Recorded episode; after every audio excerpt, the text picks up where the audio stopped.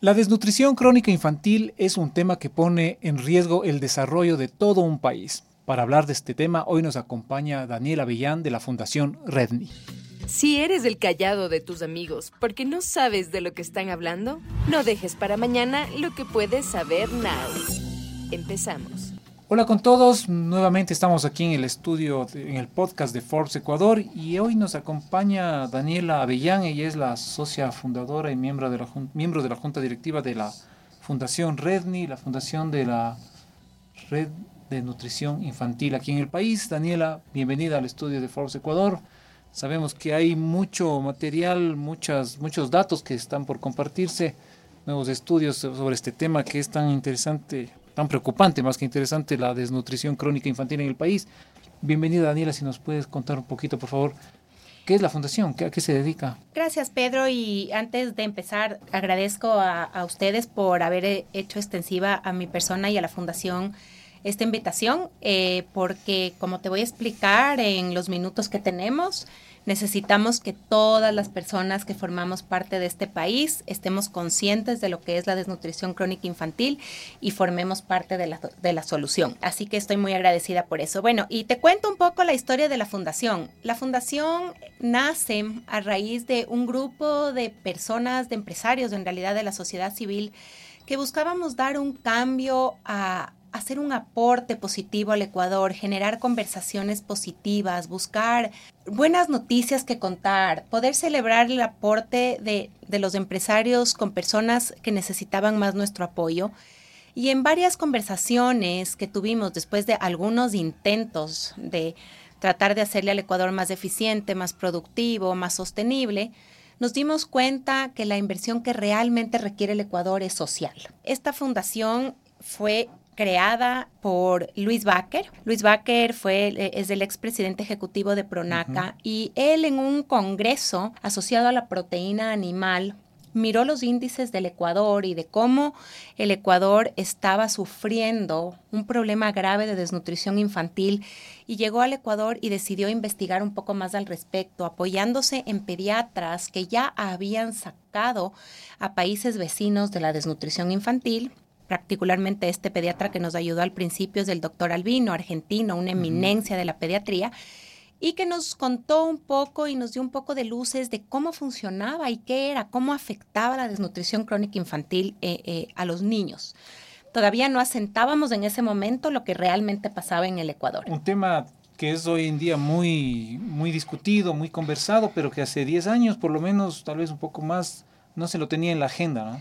Así es, y eso es la pena enorme que nosotros descubrimos, que la desnutrición crónica infantil no es nueva, pero lamentablemente sí es increchente totalmente. Todos los días los índices empeoraban y empeoraban y nos dimos cuenta cómo sí se hacían esfuerzos por combatirla. No es que no se hacían esfuerzos, pero los esfuerzos no traían frutos porque la desnutrición crónica infantil no estaba lo suficientemente estudiada y no estaba lo suficientemente comprendida. Y a partir de que empezamos a descifrar ese, esa lana tan grande y encontramos la punta del ovillo, decidimos poner la fundación, decidimos lanzar esta cruzada para tratar de primero dijimos disminuir la desnutrición crónica infantil y ahorita estamos decididos a erradicarla porque sabemos al monstruo que nos enfrentamos. Erradicar es una palabra bastante ambiciosa, ¿no? ¿Qué tan complicado está este proceso de erradicar? No sé si tienes datos, ¿qué, qué, cómo está este momento? Eh, a ver, casualmente hace pocos días el gobierno actual eh, lanzó los datos de la última encuesta del ENDI que nos dan una mejoría en los datos eh, nuevos de la desnutrición crónica infantil son mejores, pongámoslo de esa manera. Entonces, nosotros lo que tenemos claro es que el camino que estamos recorriendo es el camino correcto. Hemos logrado disminuir tres puntos porcentuales, que aunque no suene a tanto, es un montón. Y tenemos la certeza de que ya hay más de 20 mil niños que ya no tienen desnutrición crónica infantil, ya no sufren de desnutrición crónica infantil. Y eso es para nosotros lejos del triunfalismo y lejos de pensar que lo hemos logrado, es simplemente la luz que ilumina nuestro camino y que nos dice estamos en la vía correcta y tenemos que seguir luchando. Aquí yo tengo unos datos que previamente nos compartiste. Hablamos, por ejemplo, la cifra nacional de la desnutrición crónica infantil en niños menores de dos años es del 20.1%. esto también es parte de la disminución, este dato es, un reflejo de esta disminución. Ese dato es nuevo, nosotros estaba cerca del 25%, la, medición era un poco, es, es, inexacta, porque es importante entender cómo funciona la desnutrición crónica infantil. Y aquí me quiero tomar tres minutitos para ponernos en, en, en el concepto adecuado en el que tenemos que hacer. La desnutrición crónica infantil es un, un mal muy costoso, y que lamentablemente la ventana de oportunidad de revertirla es bajísima. Entonces a la desnutrición crónica infantil hay que prevenirla.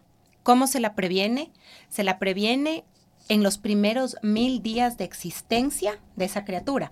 ¿Dónde empiezan los mil días? El día que la mamá sabe que está embarazada. La desnutrición crónica infantil se empieza a prevenir en el embarazo. Durante el embarazo. Durante el embarazo. Y después es un poquito más de dos años para completar los mil días. Si es que tú logras hacer un trabajo adecuado en esos mil días, el niño está libre de desnutrición crónica infantil, lo que no implica que pueda volver a caer. Sin embargo, esta es la forma de hacerlo versus sacar una criatura de la desnutrición crónica infantil que es más costoso, más largo y muchísimo más traumático. Pero bastante complicado, digamos, en, ciertas áreas, en las áreas rurales, en las zonas pobres, lograr que una madre con escasos recursos tenga esta posibilidad de, de, traer al mundo a un niño que no esté, ¿Sabes que, libre de esto. Yo pensaba igual que tú y yo tengo la suerte y la bendición de trabajar en el eje de territorio, que es uno de los ejes que manejamos nosotros en la fundación y yo estoy viajando cada cuatro o cinco semanas a Sierra Centro, que son las, las provincias más afectadas por la desnutrición crónica infantil seguidas de Santa Elena. Y al principio yo veía esta situación pobreza tan extrema, de tanta necesidad, de tanta angustia de estas madres que cuando tú las ves es impresionante lo que alcanzas a sentir y el momento que empiezas a trabajar, tú ves que es posible porque estas personas que tienen tanta necesidad te reciben con los brazos abiertos, están sedientas de ayuda, sedientas de conocimiento. Y el rato que se dan cuenta que tú lo único que quieres es un porvenir y un futuro mejor para sus hijos, empiezas a sentir esa avidez por aprender, por cambiar la historia, por buscar mejorar la situación de sus hijos. Mencionas que la Sierra Centro es la zona donde más se registra más casos o más porcentaje de, niños con desnutrición crónica infantil y luego está Santa Elena.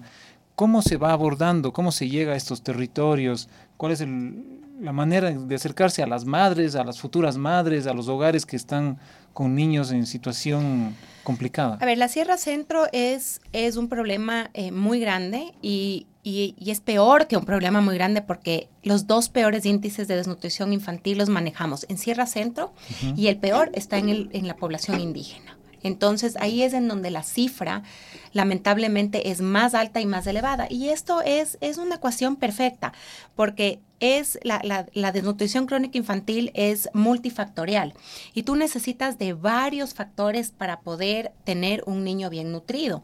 Y dentro de estos sectores, como son Sierra Centro y Santa Elena, esos factores están ausentes. Entonces, ahí te doy un poquito de contexto y, por ejemplo, parte importantísima para salir de la desnutrición crónica infantil es el, el agua segura que inclusive es un ODS de Naciones Unidas, y que lo que necesitamos nosotros es tener acceso a agua tomable, agua bebible, que ni siquiera llega a ser agua potable, pero que sea un agua segura, un agua que si la tomas no te enfermas. Lamentablemente la Sierra Centro nunca ha tenido acceso a agua segura. Entonces ahí tú ves una de las cosas que agudiza la desnutrición crónica infantil. Y ese particularmente es el caso de Santa Elena. Santa Elena es una de las provincias peor servidas en salubridad, tanto en agua segura como en alcantarillado. Entonces los niños están expuestos constantemente y las madres a agua contaminada, básicamente con bacteria E. coli, más del 56-57% del agua que accedemos en la parte rural del Ecuador tiene, bacteria, E. coli. Y claro, un bebé de meses no soporta la bacteria E. coli. Entonces, inmediatamente pasa a tener desinterías crónicas y la desnutrición es inminente. ¿Qué otros efectos o qué otras maneras de ver la desnutrición crónica infantil han detectado, digamos? Eh, acabas de mencionar esto del agua sí, El, eh, otro, de, otro de, los, de los problemas con los que nos enfrentamos y que también sabemos y somos optimistas de que lo podemos revertir son los hábitos, los hábitos de higiene. Por ejemplo, los hábitos de higiene es una de las cosas que el COVID nos ayudó en la pandemia. Vimos que los hábitos de higiene mejoraron, el lavado de manos constante y eso e, evidentemente ayuda a la desnutrición todos los hábitos de higiene, bañarles a los bebés, las mamás tienen que tener hábitos de higiene adecuados, cocinar en ollas limpias. Esos son hábitos a los que tenemos que luchar y que tenemos que poco a poco irlos traspasando en estos sectores tan olvidados para que las mamás se den cuenta lo importante que es. Otro problema enorme que tenemos, por ejemplo, es la ausencia de proteína en la dieta. Nosotros somos un país que básicamente nos alimentamos en los sectores rurales de carbohidratos y lamentablemente la nutrición, la, nutrición está completamente ligada al consumo de proteína. La desnutrición crónica infantil necesita para poderla combatir la ingesta de proteína. Proteína animal. No necesariamente, porque fíjate que, por ejemplo, en Sierra Centro nos enfrentamos al grave problema de que todas las mujeres que estamos nosotros trabajando no tienen refrigeradora. Mm. Entonces es muy difícil que ellas tengan proteína animal bien conservada, pero hay lenteja, hay garbanzo, hay quinoa, inclusive podemos trabajar con sardinas enlatadas, con atún enlatado. Hay maneras de compensar esa proteína animal y dentro de los hábitos que te contaba, por ejemplo, nosotros vemos casos que por la pobreza y por la necesidad hay casas en donde producen las gallinas huevos y que muchas veces venden esos huevos. Porque de ahí sacan recursos y con el dinero con el que sacan esos huevos generalmente compran pasta. Ya. Porque la pasta, rinde más. Rinde más, porque es la pasta más rinde más, es más económica. Entonces, esto es un tema de necesidad y de falta de conocimiento. Y obviamente nuestra misión es esa. Tienen ahí, digamos, la proteína. Exactamente. Exactamente un niño con desnutrición crónica infantil está en desventaja. 100%. A mí me encanta usar la palabra oportunidad, porque porque siempre pienso que los que estamos en este lado de la quebrada, como digo yo, porque esto es una quebrada gigantesca la que nosotros tenemos que lograr cruzar, hemos sido personas que hemos tenido más oportunidades y que tenemos esa deuda inmensa con la infancia. El Ecuador, yo siempre digo, tiene una deuda tan grande con la infancia y claro, ¿cómo podemos cruzar esa quebrada? dándoles a los niños esa oportunidad. Un niño con desnutrición crónica infantil inmediatamente cae en desventaja, porque es un niño donde su cerebro no cumple el óptimo desarrollo que se espera. Entonces es un niño que difícilmente se escolarizará. Y si se escolariza, el momento que empiecen a ponerse más difícil el colegio, que se le demande multiplicar, que se le demande dividir, va a, ser, va a abandonar la escuela, porque se va a dar cuenta que no tiene la misma capacidad. Y eso trae efectos en cascada, ¿no? no sé si está en riesgo el desarrollo de un país como tal cuando tiene altos índices de desnutrición crónica infantil. Para mí absolutamente. Y yo lo que siempre digo es estamos perdiendo generaciones enteras de ecuatorianos productivos. Y claro, es lo que yo te decía antes de que empecemos, ¿no? Aquí hay muchos sectores que no se dan cuenta que están involucrados y lo están. El sector de la salud, el sector de la inclusión social, el sector de la economía. Esta, la desnutrición, eh, la desnutrición crónica infantil le cuesta al Ecuador verdadera plata, varios millones de dólares. El sector de la productividad. Estamos dejando de tener ecuatorianos productivos, ecuatorianos inventores, ecuatorianos científicos. Y eso es en donde yo, yo estoy empecinada en que eso tiene que cambiar. Entonces, por supuesto, un niño con desnutrición crónica infantil es un niño que inmediatamente está en desventaja. Es curioso que esto que estamos hablando, ¿no? estamos en, el año 2023, las innovaciones, el desarrollo tecnológico está aceleradísimo, pero sin embargo se persisten estas, estos problemas, ¿no? estos problemas que, yo creo, creo que son más bien estructurales. ¿Qué pasa en otros países de la región? No sé si ustedes tienen algún estudio. Eh, ¿Cómo estamos, digamos, compitiendo, entre comillas, ¿no? Con esos otros países para salir de este, este Estamos compitiendo y estamos perdiendo. Esa es la, la triste realidad, porque un poco lo que yo les digo es, ahorita vamos a salir del segundo peor lugar de desnutrición crónica infantil con estos nuevos resultados y aparentemente vamos a pasar al tercer peor país de desnutrición crónica infantil nuestros vecinos están superiormente mejor que nosotros. Es un podio al revés, ¿no? Absolutamente. Colombia tiene mejores índices, Perú hizo una campaña espectacular, tiene mejores índices, Chile y Argentina están muy bien, Bolivia está mejor que nosotros. Y atrás nuestro está Guatemala, que tiene un problema muy grande de desnutrición crónica infantil y lo está trabajando muy bien. Estamos en contacto con todos. Esto es un tema, como nosotros decimos en la fundación, es un tema de corazón. Esto es un tema simplemente de voluntad y de corazón en donde no viene al caso nada negativo, donde nosotros abrimos las puertas a todo el mundo a formar parte de esta cruzada nacional, porque obviamente nuestros índices son terribles y lamentablemente son gravísimos en muchos otros aspectos de la infancia. Ahorita estamos enfrentándonos a índices terribles de embarazo adolescente, por ejemplo, y no se está haciendo nada al respecto. Y esto está conectado. Claro, porque un, un niño nacido de una madre adolescente tiene 80% más de probabilidades de nacer con desnutrición crónica infantil. Una adolescente no está hecha para estar embarazada, una adolescente está hecha para estar estudiando, saliendo, disfrutando con sus amigos, creciendo, cumpliendo sueños. Entonces, ese es el problema, que esto es una cadena de mucha tristeza y de mucho dolor. ¿Qué otros efectos asociados a la desnutrición crónica infantil pueden encontrarse, como el que nos acabas de mencionar? O sea, el embarazo adolescente.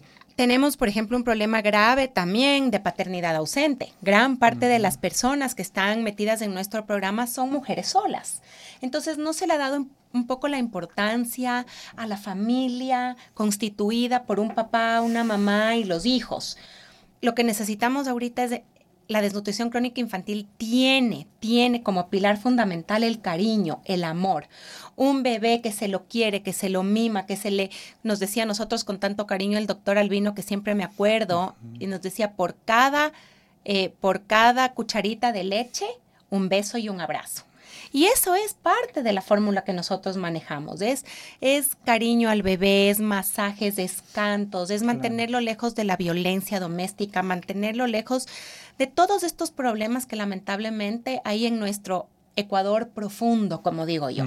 Todos los ecuatorianos deberíamos proponernos ser un poco más sensibles con la realidad de nuestro país. ¿Qué contactos tienen ustedes con las autoridades, digamos, hablando de ciudades, ya del gobierno nacional? ¿Cómo están eh, respondiendo, cómo están acolitando, digamos, para, para dar este, este, este, este, amor, este afecto que ese, ese, ese es un tema que nos ha dado mucha satisfacción porque es un tema al que nadie se resiste. El amor a los mm. niños es un tema que conmueve, es un tema en donde de verdad es imposible decir que no.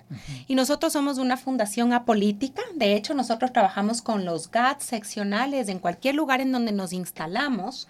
Inmediatamente involucramos al GAT seccional de esa provincia, a los tenientes políticos, a los alcaldes, a los concejales porque necesitamos de todos. Ahorita el gobierno ha hecho un excelente trabajo, ha hecho una inversión muy buena eh, eh, y se lo ha tomado muy en serio y, ha sido satisfactorio. Y yo estoy segura que, el gobierno actual se va a acordar del tema de la desnutrición crónica infantil para siempre. Se va a acordar porque es, es darte la oportunidad de cambiar la historia del Ecuador. Y los dos candidatos que están ahora, estoy segura que van a hacer lo mismo. Nosotros no, nunca vamos a tener preferencias políticas. Nuestra única preferencia son los, niños. Y Obviamente vamos a luchar para tener políticas públicas, para que la desnutrición crónica infantil no pare de estar sobre la mesa mientras haya un niño desnutrido. Cuando empezamos esta conversación con, contigo, Daniela, hablábamos, de, nos mencionabas algunas cifras. No sé qué proyección hay de aquí al 2030, por ejemplo. Bueno, cuando nosotros empezamos justamente nuestra proyección era el 2030 y nosotros queríamos tener 10% de, de, de, desnutrición crónica infantil, que es, nos toca bajar la cifra a la mitad de lo este que rato está. en, en 20,1. sí, y bueno, no sabemos si lo vamos a lograr, pero sí sabemos que es posible y que todo lo que está en nuestras manos lo vamos a hacer. El tema es que es, es, es, costoso. Como te digo, por ejemplo, uno de los peores problemas es la dotación de agua, de agua segura y hacer llegar el agua segura a estos lugares tan remotos es costoso. Pero hay otras opciones que las estamos haciendo. La primera es enseñar a la gente a potabilizar el agua, a hervir el agua. Son filtros domésticos. Hay opciones anteriores a lograr estas grandes plantas potabilizadoras. Y hay empresas que se están sumando y esa parte es muy interesante. Hay oportunidades para las empresas, para los emprendedores, innovadores, em, estos emprendedores sociales que están con un montón de ideas, ¿no? Eh, ahora Yo que tú mencionas los filtros. Exactamente. Hay oportunidad aquí para hacer un país mejor todos los días. Es cuestión de detectar dónde estamos fallando, por qué nos estamos quedando. Y eso es lo que yo digo. Ahí tenemos una juventud en donde necesitamos necesitamos encontrar esas soluciones. Formas más sencillas de potabilizar el agua, formas más sencillas de acceder a, proteína animal, formas más sencillas de adaptar a las verduras a los grandes páramos. Entonces hay muchos retos por delante. Daniela, ¿cómo pueden hacer nuestros oyentes, las personas que nos están escuchando esta, esta entrevista, este podcast, cómo pueden acercarse, cómo pueden colaborar? Bueno, todo el mundo está invitado a ser parte no de Redni, de la lucha contra la desnutrición crónica infantil, porque esto tiene que ser una cruzada nacional. Es la única forma que lo vamos a lograr. Redni pone a su disposición dentro de nuestra página web un botón de pagos en donde tú puedes donar lo que puedas, donde tú puedes donar lo que, lo que tengas, donde un niño puede donar su alcancía y simplemente ser parte de la solución. Ese es nuestro plan. Y tenemos estatus diferentes de, donaciones. Hay grandes empresas, por ejemplo, que se nos acercan y nos dicen, mira, yo quiero hacer mi responsabilidad social de este año con ustedes. Y nosotros lo que hacemos es metemos esto en un pot de Redni y empezamos a atacar los lugares en donde más se nos necesita con nuestra fórmula, que son centros aliados donde junto con el Ministerio de Salud proveemos y nos aseguramos que hayan vacunas, donde nos aseguramos que haya chequeos médicos, chequeos ginecológicos, chequeos pediátricos, donde se hace una dotación de alimentos y sobre todo donde se transmite mucha educomunicación, en donde se dan hábitos saludables, hábitos de higiene, hábitos de crianza con apego, etcétera, etcétera. La página web nos puedes repetir, por sí, es www.redni.org. .org. Bueno, igual eso lo vamos a compartir en nuestras redes, en nuestra, en nuestra página web también. Daniela, muchas gracias por, por visitarnos, por, por compartir esta, estas buenas noticias. Digamos, se está reduciendo el, el tema de la, de la DCI y esperamos tener mejores noticias en el futuro. Por favor, cuando existan estas noticias, Muchísimas gracias a ustedes, Pedro, porque me encanta que todo el mundo sea parte de esto y que transmitir buenas noticias se convierta también en un hábito de los ecuatorianos, que nos estamos acostumbrando únicamente a hablar de malas noticias y de tragedias, pero también están pasando cosas buenas y sobre todo hay oportunidad de que pasen cosas mucho mejores. Así que están todos invitados a ser parte de la solución. Muchísimas gracias. Estuvo con nosotros Daniela Avellán de la Fundación Redni para hablar sobre la desnutrición crónica infantil. Ahora ya sabes de lo que todos están hablando. Esto fue Forbes Now, en el podcast de Forbes Ecuador.